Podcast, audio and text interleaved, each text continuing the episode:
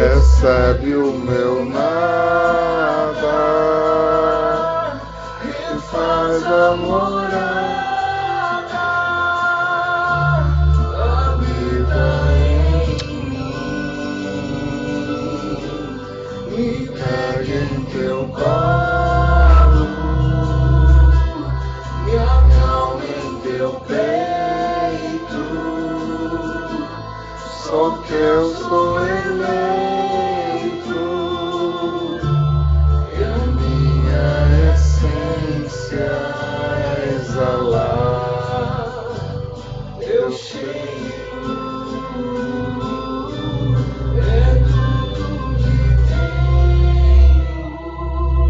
Vaqueta, Marcos. faz a morada, habita em mim, me pega em teu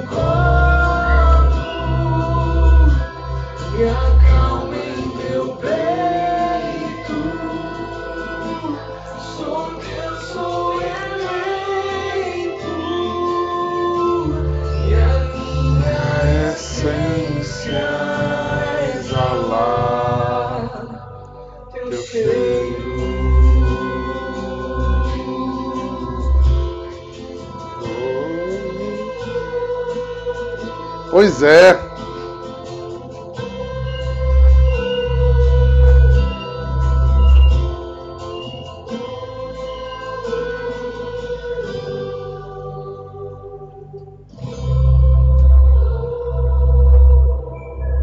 Bom dia, queridos.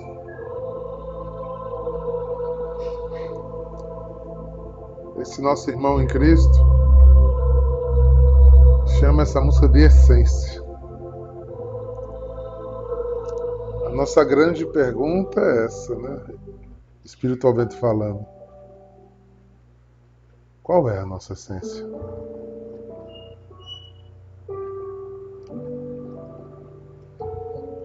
Qual o cheiro que eu exalo hoje? Você sabe que cientificamente, né? Nós temos um, um cheiro? Que depende de hormônios, de uma série de coisas, do que nos alimentamos, da água que bebemos.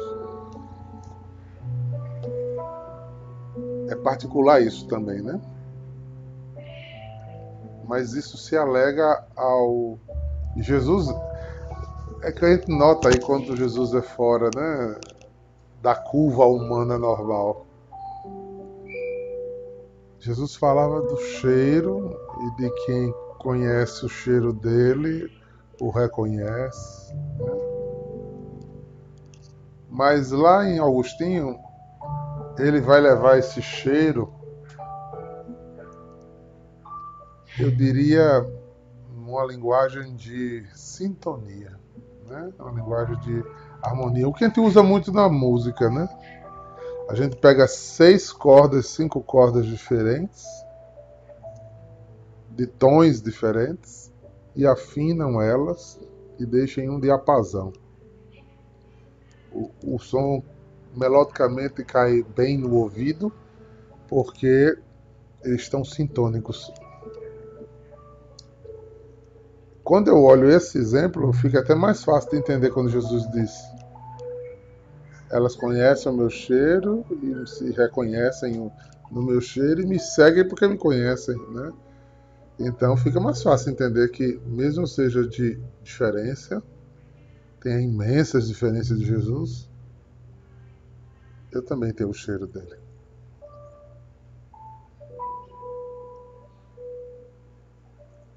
O meu cheiro não é muito agradável. Né? O nosso cheiro humano não é muito agradável. Né? Se a gente não tomar banho, se a gente não hoje usar os sabonetes que usa, os desodorantes que usa, né? E tem outros que têm necessidade de perfumes bem mais fortes, né? Por isso os franceses desenvolveram tantos perfumes, né? O cheiro que exalamos não é cheiro, é odor. é um mau cheiro. Mas também o cheiro do leite. Olha, olha, olha para onde eu estou indo, viu? O cheiro do leite da mãe faz a, o filho reconhecer a mãe, olha. Como todos os outros mamíferos que não são racion, racion, tem raciocínio como nós. Das coisas que eu mais me espantava era ver lá na, na terra do meu avô. Meu avô tinha muito gado de leite, né? E na verdade não era, era Na verdade era do, de uma pessoa, era vizinho dele, né? não era dele. Estou confundindo essa. É porque eu via na granja, né? Lá da dele, mas não era dele. Tinha muito gado de leite. E os bezerros dormiam apartados, não sei porquê, das vacas. Parecia-me tudo igual.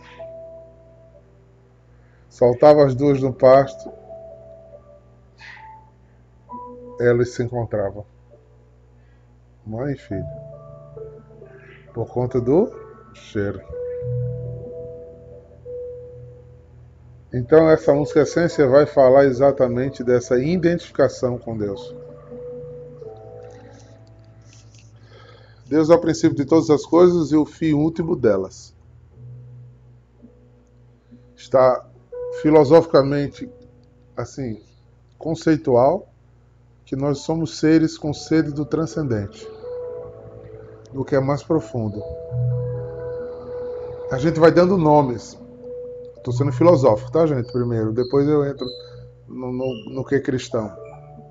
Vamos dando nome a essa sede, essa busca, com interferências culturais, de onde nascemos, do que falamos, de como falamos. De repente nos, nos, nos deparamos com um transcendente, com uma experiência além do físico, uma experiência espiritual e não física, que passa pelos sentidos, mas espiritual. Vocês vão entender onde eu quero chegar por conta do texto de hoje. Então, nesse estado de, de, de buscas e de encontros, nos deparamos com a nossa experiência. A minha de vocês foi dentro do cristianismo. Aí eu vou mexer com a fé dizer que todos depois vão se encontrar nela. Eu creio. Mas o sentido que eu estou querendo dar a esse texto aqui é porque ele vai falar. João vai falar agora de mundo. De mundo. Vocês sabem quantos nomes Deus tem? Não estou falando de língua. Em inglês é God, né? Em hebraico é. Yahvé.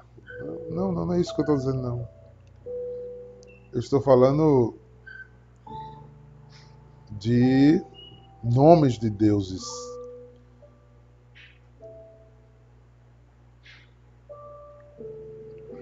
É, Ana Paula, eu estou dando hoje, né, vocês? Mas é. Aí o nosso Deus não tem nome. Quando perguntaram o nome dele, ele não tem nome. ele é essência. Olha que interessante. Depois, essa essência, aí eu sou, se torna carne, aí tem nome, é Yeshua. Mas na sua essência, ele não tem nome, ele é. Quando Moisés olha e diz, mas me diga, as pessoas vão perguntar qual é o nome do Deus que eu estou indo libertar um povo. Ele disse, não, diga que eu sou princípio de todas as coisas, fim primeiro e fim último de todas elas. Eu sou, eu sou. Eu existo. Eu sou essência.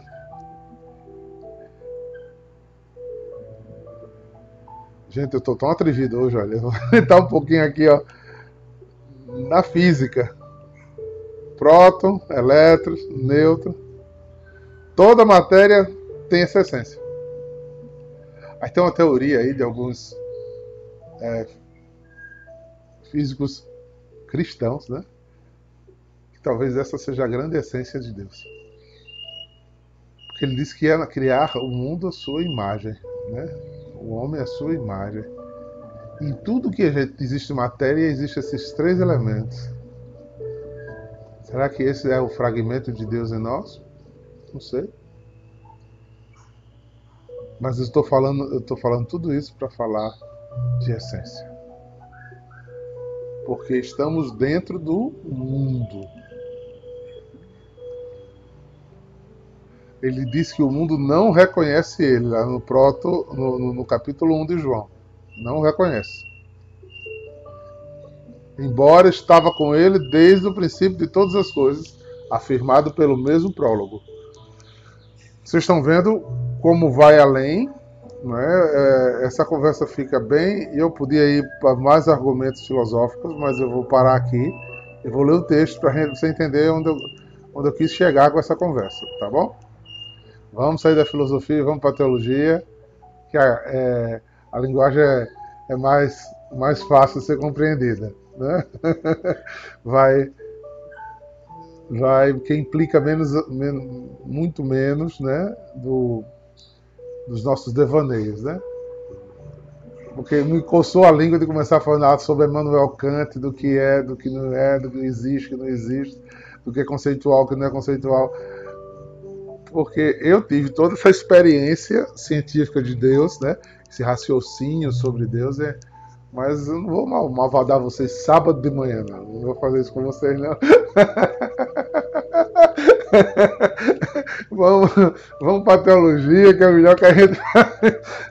então, ó, capítulo 15, versículo 18 a 21.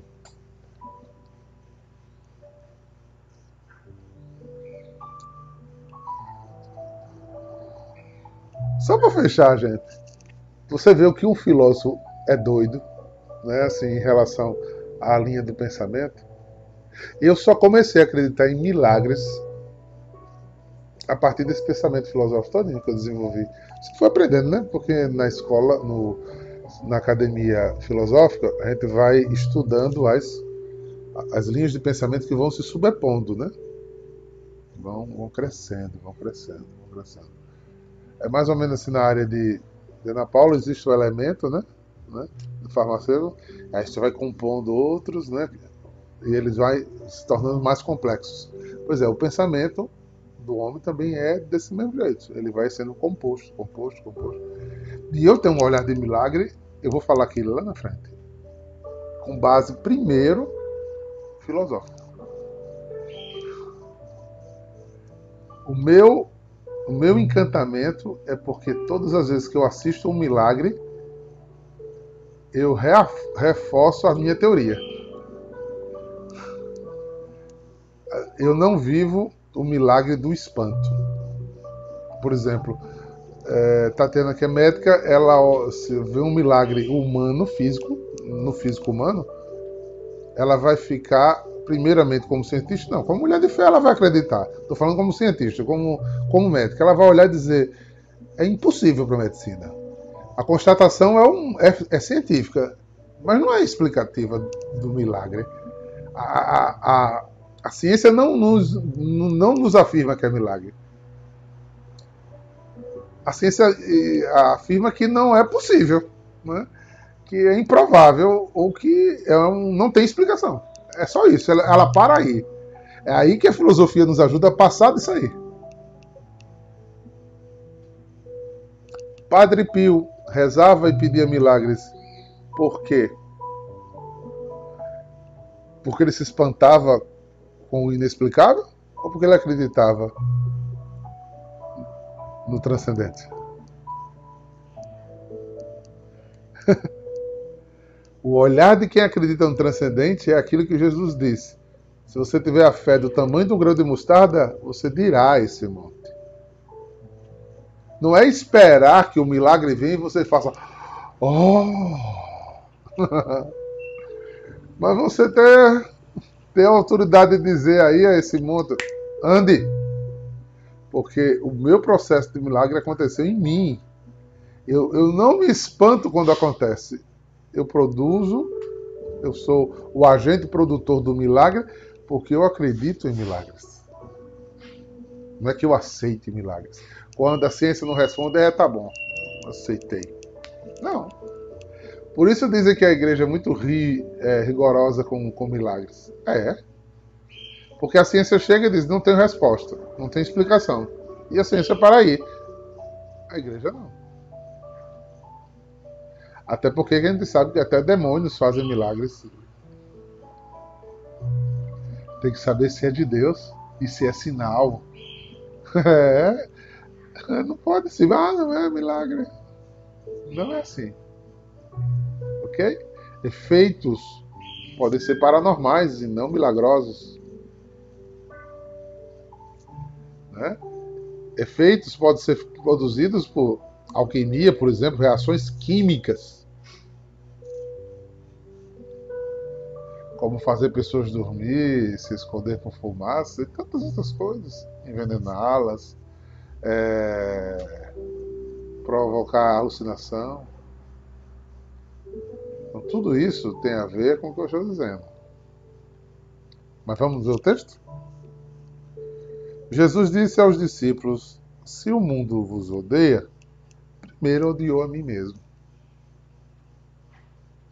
Se fostes do mundo, o mundo gostaria daquilo que lhe pertence. Mas porque não sois do mundo, porque eu vos escolhi e apartei do mundo. Mundo por isso vos odeia. Lembrai-vos daquilo que eu vos disse: o servo não é maior do que o seu senhor. Se me perseguiram, a mim também perseguirão a vós. Se guardarem a minha palavra, também guardarão a vossa. Tudo isso eles farão contra vós por causa do meu nome, porque não conhece aquele que me enviou.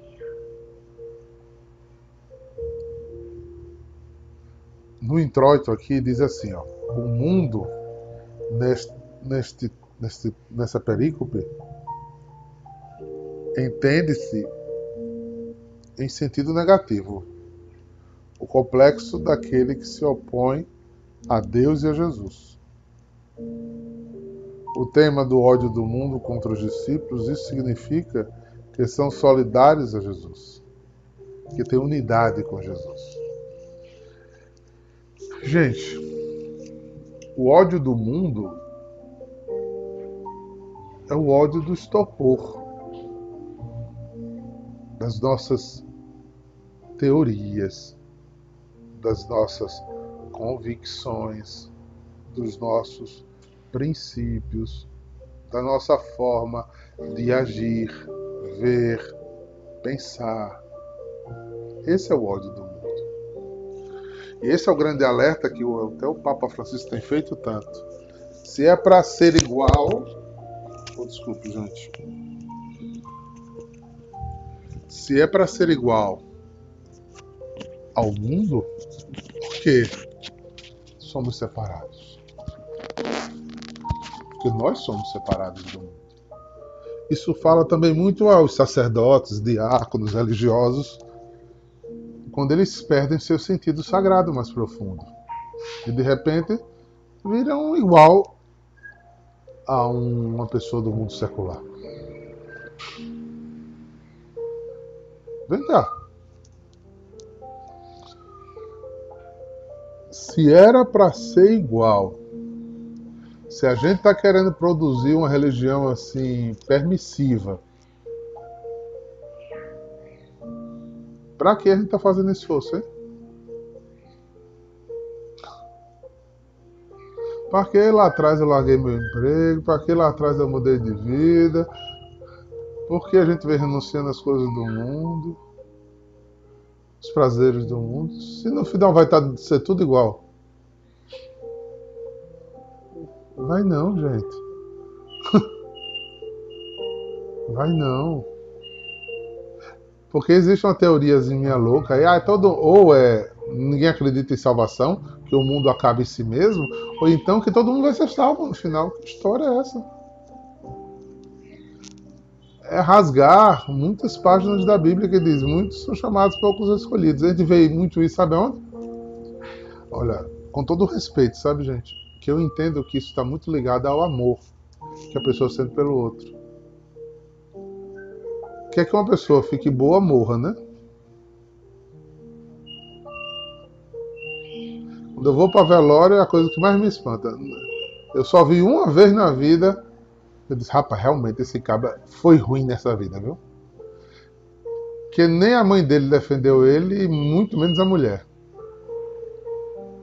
Eu fui falar uma palavra assim de consolo, de amparo. Eu disse, não diga isso não, que ele não presta não, viu? a mulher.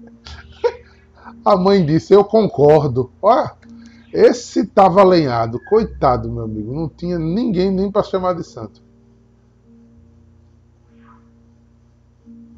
Vocês notaram? É, pessoas que vivem fora do mundo, vivem no mundo, Vive de farra, vive de bebedeira, vive de coisas ilícitas, coisa suja, de, de, de descaminho, de adultério, de agressão, de falcatrua. Morreu, o santinho é a imagem do fundo já é o céu.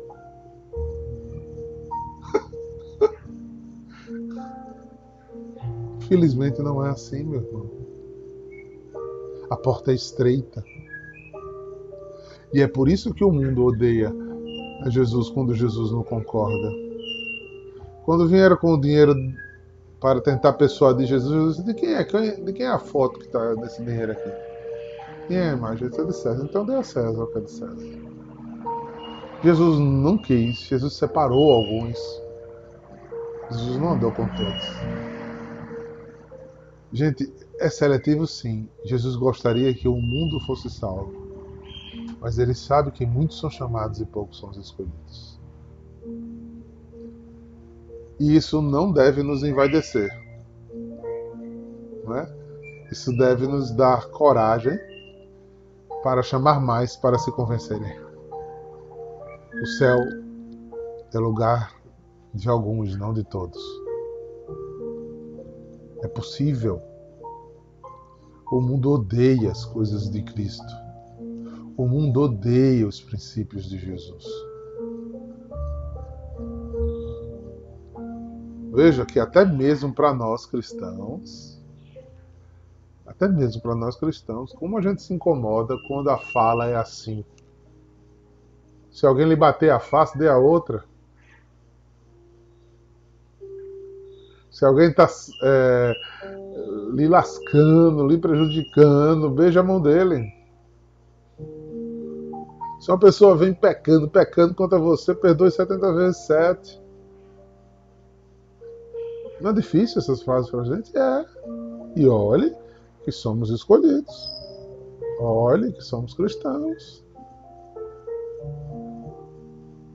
Aí a gente quer que o mundo nos entenda. Ou a gente faz pior ainda, a gente quer ser de Jesus e do mundo. Um pé lá e o outro cá. Não vai dar certo isso. Não vai. Não vai poder ser assim. O mundo nos odeia. E se não odiar a gente, a gente não tem parte com Jesus. Ele deixou claro aí nesse texto.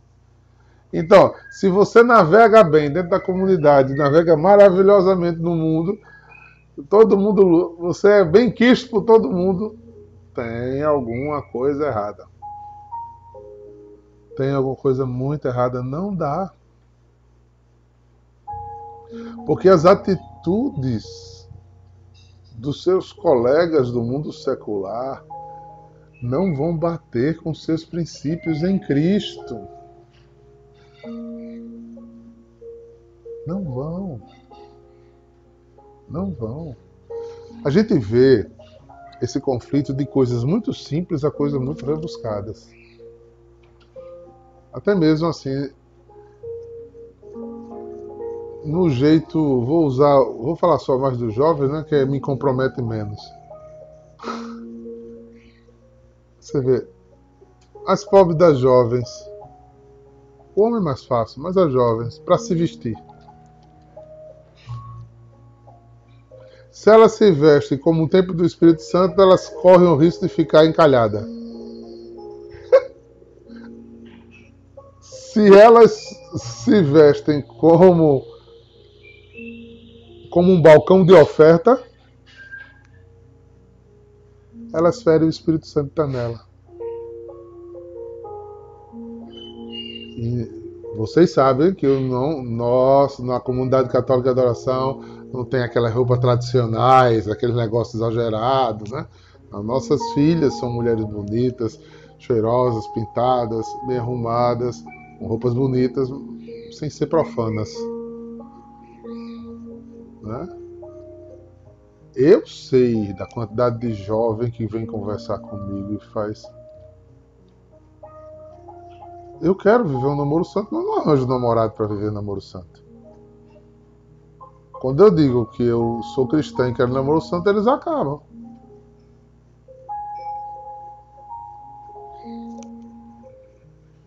Vocês estão vendo aí como é difícil? O mundo odeia as posturas cristãs. O mundo odeia as posturas cristãs, gente. Veja, eu, eu vejo esse sofrimento, eu estou usando o exemplo do jogo, porque é mais fácil, tô, repito novamente. O grande conflito, como é que eles são modernos, assim, entram dentro da sociedade que estão inseridos, aí eles vão para uma festa, qual são a qualidade das músicas que tocam? Quando eu vejo aí Ana Paula com a filhinha no colo, aqui ó, Bruna com a filhinha no colo, vocês vão viver esse sofrimento que eu já vivi. Os meninos se sentiam deslocados, nem uma coisa nem outra. Não é brincadeira. Não, deixa ela ser do mundo, o mundo vai pegar, porque o diabo só é o que é a brecha. Tira do mundo totalmente. Tá errado, é complicado, não pode tirar do mundo totalmente. Ai, Jesus! Que coisa difícil, gente. Que coisa difícil. Que coisa difícil. Vai estudar no colégio ou é um ET dentro do colégio? E aí? Vai ser discriminado. Olha, olha, olha como isso é complicado. E vai complicando cada vez mais. Porque os valores que estão inseridos lá, naquela sociedade que eles estão inseridos, não batem com os valores de dentro da nossa casa. E aí? Eu já fico com a mão da cabeça, imaginando meus netos. Misericórdia. Misericórdia. Porque, por exemplo, eu tive um trabalho imenso para dar uma educação diferente.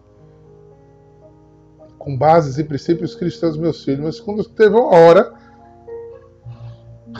que eles tiveram que ir para o mundo, eu tive medo porque eles estavam inocentes demais com as coisas do mundo. eles não sabiam se defender. Porque eles não pegaram no pesado. Isso é sério, irmãos. Eu estou dando um exemplo. Nós, adultos, né, eu hoje não me deparo muito com isso, não, mas vocês que estão no mundo secular, vocês que estão lidando aí no trabalho, no dia a dia, a não ser quem é autônomo, que pode ficar mais centrado nas suas pegadas, mas quem é, quem, quem, é funcionário, quem tem patrão, quem, quem tem objetivo. Não é brincadeira, não. E o cara faz, olha, eu quero que roube.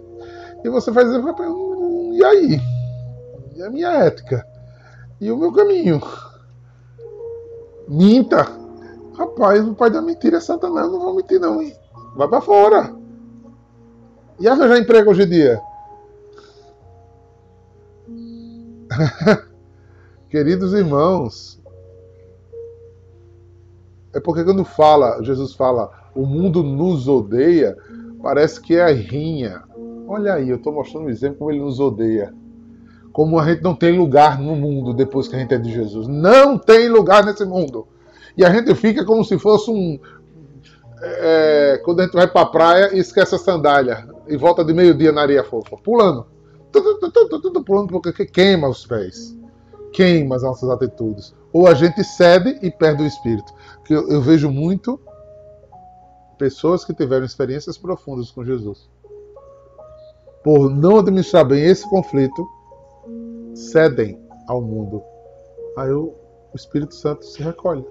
Você nota, ela ela tá, ela uh, entende intelectualmente que é de Jesus, que quer Jesus, mas ela não ora mais em espírito, ela fica assim apática.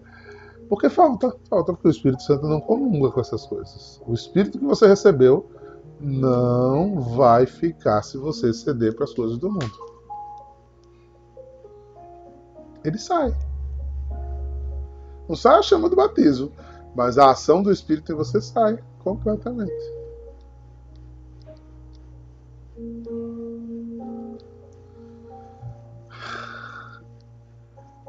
Tá vendo um pouco que eu estava falando de essência? Manter a essência diante de tantos desafios, gente. O mundo não nos ama. E sofremos a grande tentação de ir nos anestesiando e nos enganando, né? Ah, política da boa vizinhança, é cá, né? É, oferta e procura, anestesia minha, minha consciência através da minha necessidade, porque somos pessoas que precisamos de coisas materiais ainda.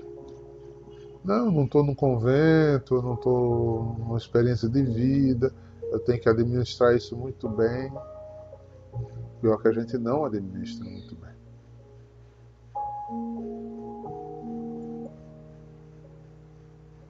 Como é pesado.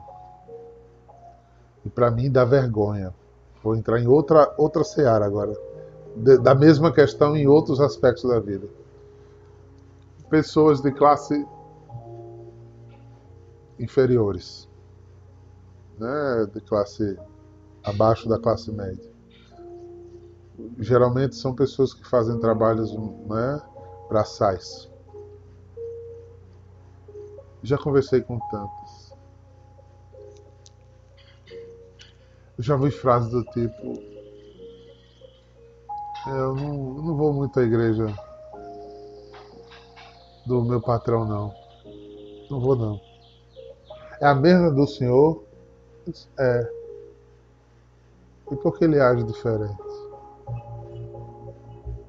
Porque se aquele homem acredita em Deus, eu não acredito que ele acredite. Do jeito que ele trata os empregados dele, as coisas que ele faz com as pessoas, que é que ele adiante na missa no domingo, diabo.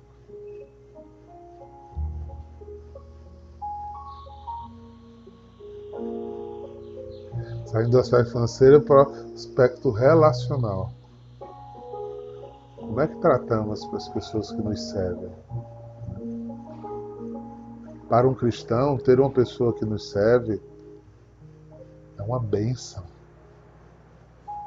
Que eu preciso abençoá-la, porque ela, ela se coloca em estado de servidão a mim.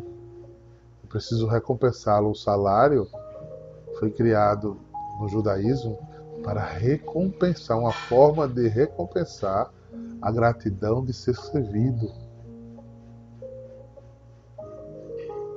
Infelizmente, na cultura que temos hoje, as pessoas que nos servem são porque elas são menos favorecidas, são menores do que nós.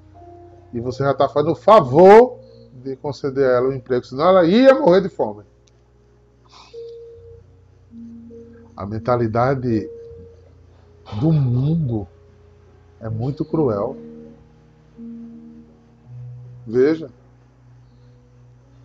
eu conversei com um colega que está morando, né, foi pro Zap um dia desse, estava morando no, está morando em Tóquio. Escutem bem isso. É, e ele estava me dando a notícia muito feliz que o filho dele mais jovem é, estaria ia trabalhar num banco como contínuo, o meu cargo menor no banco, né? Ele estava dando isso com muita felicidade. Eu disse: ele não está estudando, ele disse: não, ele vai trabalhar por dois anos e ir estudando sozinho para prestar, para decidir qual é a área que ele vai entrar. Eu disse: para o brasileiro seria uma perda de tempo, né? Ele perdeu a juventude. Aí eu disse: e o salário? Aí ele disse: o salário aqui é salário mínimo. Aí eu pensei como um brasileiro, né? Na minha cabeça, não, falo, não escrevi nada, só pensei assim: ah, coitado, passar dois anos ganhando um salário mínimo, né? Aí, curioso como sou, né? Disse assim a ele: E quanto é o salário mínimo aí? o salário mínimo aqui é, é, é pouco, ele disse. É 2.798 dólares, mais seguridade de saúde, mais seguridade de farmácia, mais seguro de vida. Igualzinho aqui, né? Igualzinho, hein, Daniel? Igualzinho aqui. Então, todos eles passam por esse estágio se eles querem ir para a área administrativa, para eles aprenderem a parte administrativa para poder seguir uma área específica, porque as formações lá são muito específicas. Juiz de valor, valores do mundo. Vocês estão entendendo onde eu quero chegar? Observar todas essas coisas é o nosso maior desafio, queridos irmãos. É o nosso maior desafio. É por isso que Jesus precisa ser esse sol de nossas vidas, ser a nossa essência. Porque sem Ele estar na essência dos nossos desejos, dos nossos conceitos, do nosso conhecimento, a gente facilmente vai ceder ao mundo. E no lugar do mundo nos odiar, Ele vai nos amar. Porque a gente é no mundo o antitestemunho e não luz, e não sal. Saiamos pensando nisso, viu, queridos? O desafio é grande, mas é possível de a gente ver sol no final de tudo. Se o sol da justiça do Senhor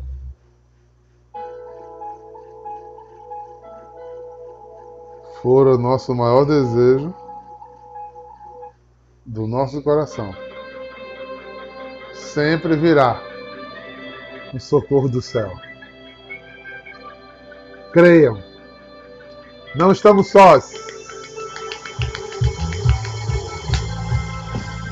Que os abençoe e os guarde, nos dê uma essência dele, que você o sinta o cheiro, saiba segui-lo e lutem para serem sal e luz nesse mundo. Em nome do Pai, do Filho e do Espírito Santo. Shalom!